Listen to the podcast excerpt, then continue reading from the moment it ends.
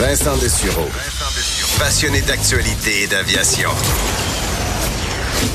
Bon, il pilote pas seulement un avion, il pilote aussi une émission. Des, de 11 à 13. Cube Radio.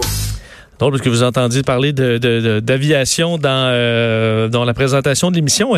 Et tout l'été, on a parlé d'aviation, mais pas pour les bonnes raisons, euh, pas les raisons qui font que je m'intéresse à ce milieu-là, mais euh, plutôt en raison des problèmes. Euh, bon, évidemment, on, dans l'aviation commerciale, il y a eu des problèmes avec les 737 Max, tout ça, on en a parlé, mais dans le monde de l'aviation civile, l'été semble avoir été assez intense au niveau des accidents au Québec. Souvent, on dit par contre, on peut se mettre à focuser sur un type de, de, de problème, puis en repérant, avoir l'impression qu'il y en a plus que, euh, que d'autres années. Mais dans le cas des accidents aériens au, Québec, effectivement, euh, l'été 2019 semble être euh, du côté pas mal négatif. Au Québec, quatre autres écrasements d'aéronefs ont fait huit autres victimes au cours des dernières semaines. Ça représente, selon les statistiques, autant d'accidents mortels que dans toute l'année 2017. Puis évidemment, c'est pas c'est pas terminé. Deux fois plus qu'en 2018. Il y avait eu deux accidents seulement. Les statistiques du Bureau de la sécurité dans les transports du Québec qui démontrent que l'été, c'est souvent quand même l'endroit où il y a le plus grand nombre d'accidents, évidemment, parce que c'est là qu'on c'est plus facile de, de, voler, d'en profiter. Les gens sont en vacances. Euh, la moitié euh, des accidents se sont produits durant cette période-là pendant quand même plusieurs années. Pour vous donner euh, une idée, 2014 semble être une année particulièrement mortelle avec 36 accidents pendant l'été, donc entre mai à juillet. Et 2018, l'an dernier, 11 seulement. L'an dernier avait vraiment été une année peu marquante à ce niveau-là. Et au niveau des accidents mortels, 2015, euh, par exemple, 2016, c'était 7 décès. L'an dernier, on était à 2.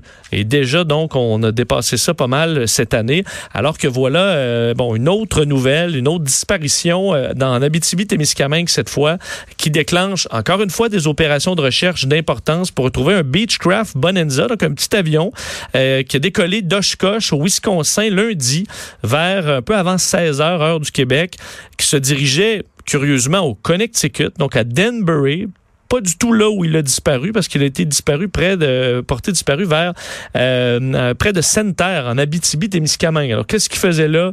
Pour l'instant, on ne connaît pas la réponse. Ça a déclenché évidemment des opérations d'importance, avions Hercule de recherche et sauvetage, hélicoptères Griffon euh, de, de l'armée canadienne, également un avion de type Aurora, donc à long rayon d'action qui participe aux recherches dans le coin de Val d'Or. Alors une, une, nouvelle fois, une nouvelle histoire marquante. Il faudra voir comment ça se, que ça se termine pour analyser un peu ce qui se passe dans ce, dans ce milieu. Aujourd'hui, euh, on euh, en parle avec euh, ben, un expert à qui on aime bien parler, même si c'est souvent pour des nouvelles négatives. Expert en aviation civile, Jean Lapointe est en ligne. Monsieur Lapointe, bonjour.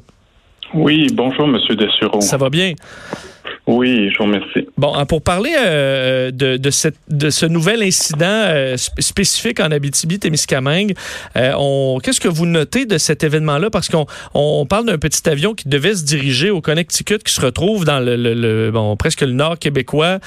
comment on peut expliquer bon, une telle histoire?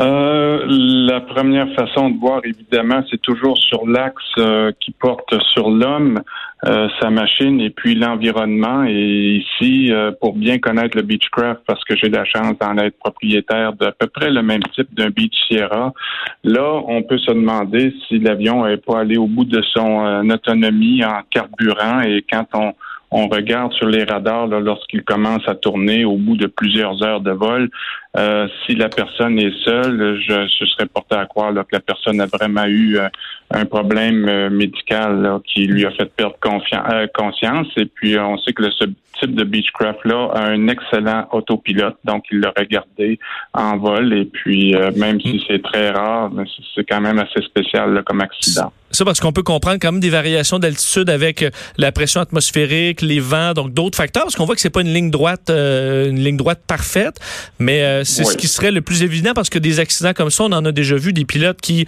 perdent connaissance, ont un malaise et l'avion fait tout simplement continuer son chemin jusqu'à ce qu'il euh, manque d'essence.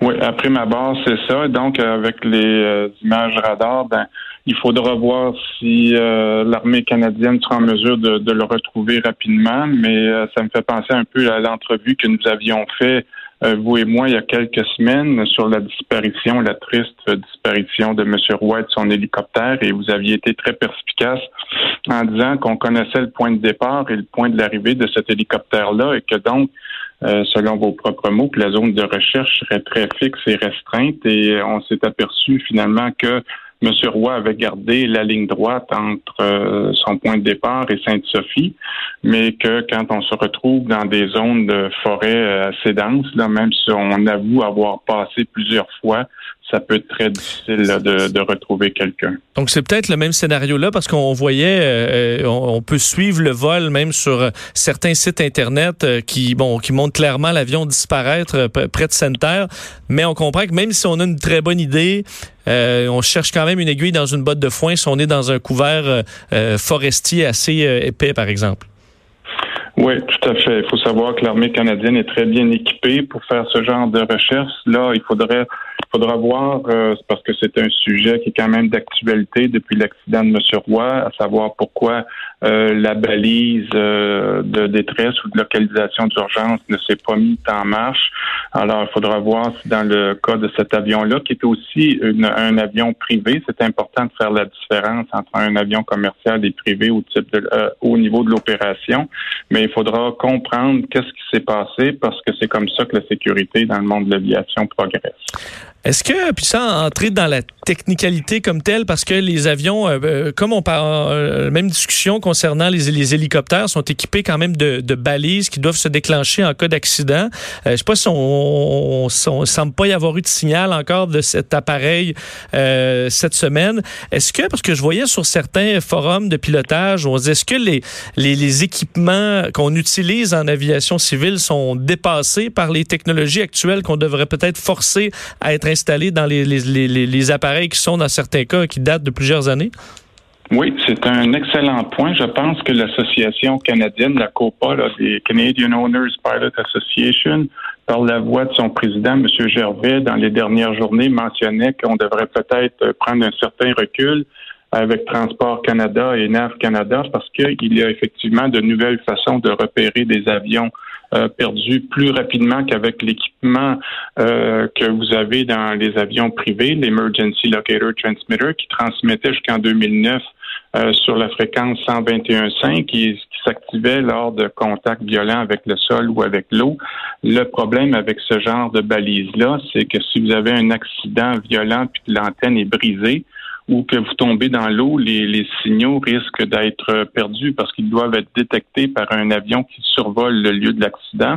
Alors que depuis 2009, euh, il y a certaines nouvelles balises qui fonctionnent avec une fréquence de 406 MHz qui, elle, lorsqu'elle euh, s'active, va envoyer un signal à un satellite et on sera en mesure de, retrouver l'avion beaucoup plus rapidement. Alors oui, il y a des choses qui devront être vues là euh, dans les prochains mois, voire les prochaines années. Même euh, mes deux propriétaires d'avions avec moi, on, regarde sérieusement à mettre une nouvelle balise là qui serait plus performante.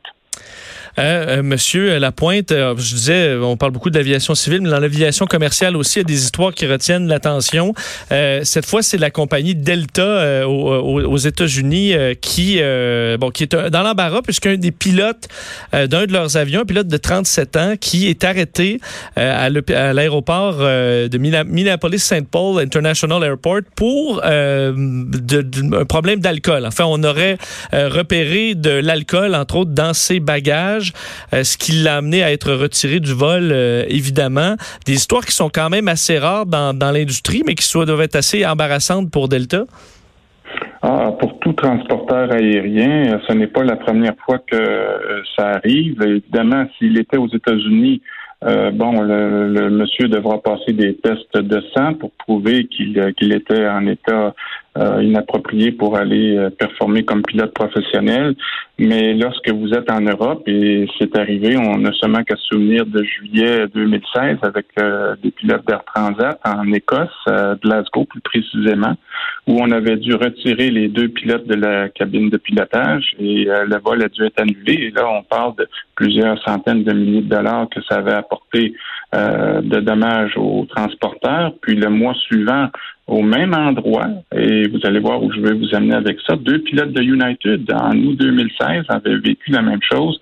Et euh, en 2016 aussi à Calgary, un pilote de Sunwing qui a été retiré de la cabine de pilotage parce que intoxiqué. Et là, il faut être chanceux pour se rendre à, la cabine de pilotage parce que lorsque vous montrez des signes potentiels d'intoxication, ben souvent euh, vous allez avoir soit le chauffeur de taxi ou d'autobus qui peut poser des questions à votre collègue, mais lorsque vous passez au point de fouille dans les différents aéroports, au point de sécurité, les agents sont formés pour s'apercevoir s'il y a un problème avec un membre d'équipage, ça peut être un agent de bord comme un pilote, mais surtout, son collègue pilote devrait être en mesure euh, de le détecter. Alors, euh, oui. Est-ce que c'est une problématique des, fois? Parce que je, comprends que là, dans un, pilote qui est vraiment affecté, là, ça va être quand même facile à voir, mais euh, sais que la tolérance est zéro. Quelqu'un qui, qui en a pris, disons, qui revient un peu de la veille, ça peut peut-être être un peu plus dur. Est-ce que euh, dans l'industrie, ça, se voit encore des pilotes qui, euh, sur un arrêt euh, d'une nuit, par exemple, en Europe, ben, vont quand même peut-être l'échapper un peu à l'hôtel ou, ailleurs, puis en se disant, bon, ben, le lendemain, je vais être, ça, ça paraîtra pas?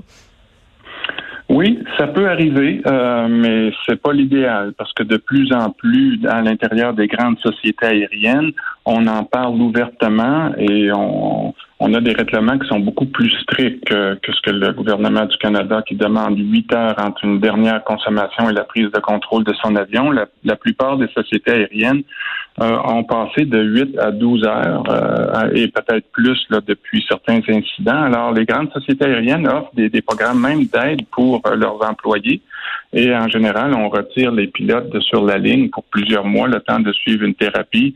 Et dans certains cas, ça fonctionne très bien. Dans d'autres cas, les pilotes ne retournent pas au travail. Mais euh, vous voulez pas que ça vous arrive parce que si ça arrive, vous avez Transport Canada qui est déjà en mesure de, vous imposer une amende, même de révoquer votre permis.